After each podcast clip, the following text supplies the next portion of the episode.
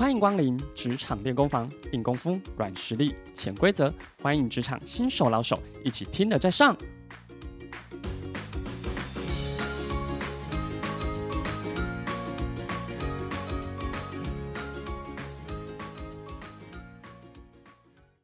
各位快乐分多金的听众朋友，大家好，我是纯智的 Jason，欢迎加入今天的职场练功房。各位听众朋友，在工作场合中，一定有许多谈得来同事，也有没特别交集的同事。最困扰我们的，一定是有发生冲突还产生恩怨的同事。所以在今天的节目，将与大家分享职场的新仇旧恨，我们要如何破冰和解呢？在职场中的人际关系，当小事情没处理好，就会形成冲突，久而久之，就成为彼此心中的疙瘩，也是心结，可能会在公开场合总是针锋相对，就像是战场一样，也有可能表面没有事情，私下也互不理会。所以，不论是什么状况哦，就是考验我们如何化解彼此的恩怨，一笑泯恩仇的能力。所以，今天就来运用和解的技巧，顺利将新伤和旧伤的两种层次都能顺利修补，让朋友变多，仇人变少，赢得更多人脉资源哦。首先，我们来了解处理新伤的方法，也就是转化气氛。当冲突发生之后呢，趁着彼此之间伤口还没开始恶化，我们一定要赶快向对方示出善意，较有机会达成和解。所以在沟通方法的运用，可以尝试转化气氛的技巧，比如说跟对方讲：“哎呀，要不是你这么优秀，我也不会这么在乎你的看法。”或者是“要不是你以前对我这么好，我说不定会更生气哦。”接着，或者是“嗯，我想了一下。”诶，你刚刚说的部分给了我个新的想法、新的 idea 哦，我们可以来讨论讨论。大部分的人听到称赞自己的话，火气哦，在无形当中也会降温，以及被给予了一个台阶之后，也会发现，哎呀，原来我刚刚自己居然失控了。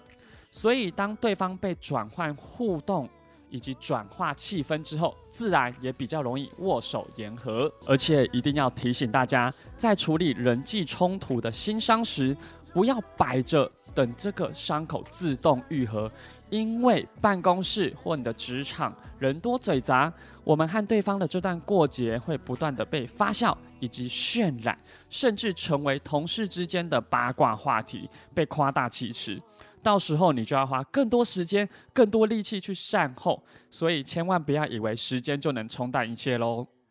接着要跟大家分享修补旧伤的方法，也就是从小动作来释放善意。第一个，当新伤没处理好，随着时间变成旧伤，和对方的和解也需要循序渐进，无法急救伤。所以修补旧伤有两种。类型，因为时间和空间可能都已经不一样喽。第一种就是我们和对方还在同一个办公室来共事，只是彼此可能有夙愿，看到对方不会主动打招呼，甚至会故意把对方当成透明人，抱持着反正我也不知道跟他说什么呀。如果要化解这类型的恩怨，原则要从小地方做起，比如说。在搭电梯的时候，你已经看到对方赶着要跑进来了，做一件事，帮忙按按钮，延缓他的关门，或者是帮他开一下门，对你来说就是自然而然可以产生的互动，他就会说出了一声谢谢，哇，你们自然的互动就会很棒的产生哦。或者是在公司要订午餐或下午茶的时候，主动帮大家订餐的时候哦，千万不要漏下对方的一份，因为你刻意忽略或孤立对方，反而会加深对立感。所以要提醒大家，从这些小动作释放善意，时间久了，对方自然就会感受到你的诚意喽。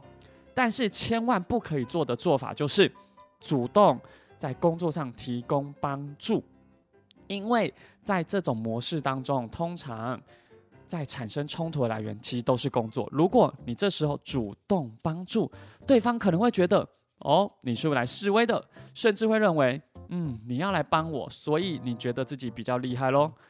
所以哦，最好不要在公开场合直接表态，这也是一件很重要的事情。因为当你在表态，就会逼迫对方做出回应，反而会变成挑衅哦。接着，第二种对象是你以前的主管、同事或客户，现在和对方没有在相同的空间互动，你要先想想看，诶，有没有必要跟对方破冰和解？如果必要的话，比如说未来你跟他在职场上一定都还会有业务的合作，甚至是需要互动的机会。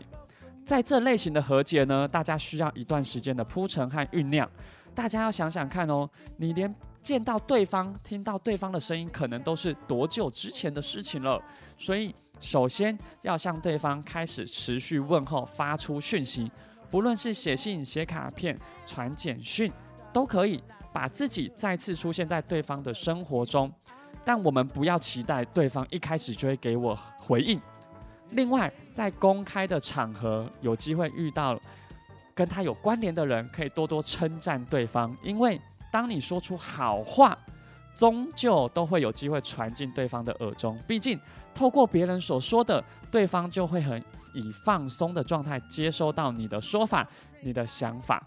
当然，我们也可以刻意故意制造工作上的交集，让你名正言顺的跟对方互动，也是一个很好的方式哦。所以记得。伤口本来就需要时间平复，所以要化解人际恩怨更需要耐心哦。提醒各位听众朋友，面对心伤的冲突，善用沟通的语法，适时转化气氛。若是已经成为旧伤，要给身边的同事一个小动作，释出善意，给予前同事一个问候，一句好话，终究都能获得破冰和解的结果哦。我是诚挚的 Jason。更多职场沟通的实际演练，欢迎加入诚挚职场沟通升级术系列课程，一分钟化险为夷，非难事。立即洽询零二二七三三五三三八。谢谢大家收听本次的职场练功房，我们下次见喽，拜拜。听完今天的节目后，大家可以在 YouTube、FB 搜寻 Emily 老师的快乐分多金，就可以找到更多与 Emily 老师相关的讯息。在各大 Podcast 的平台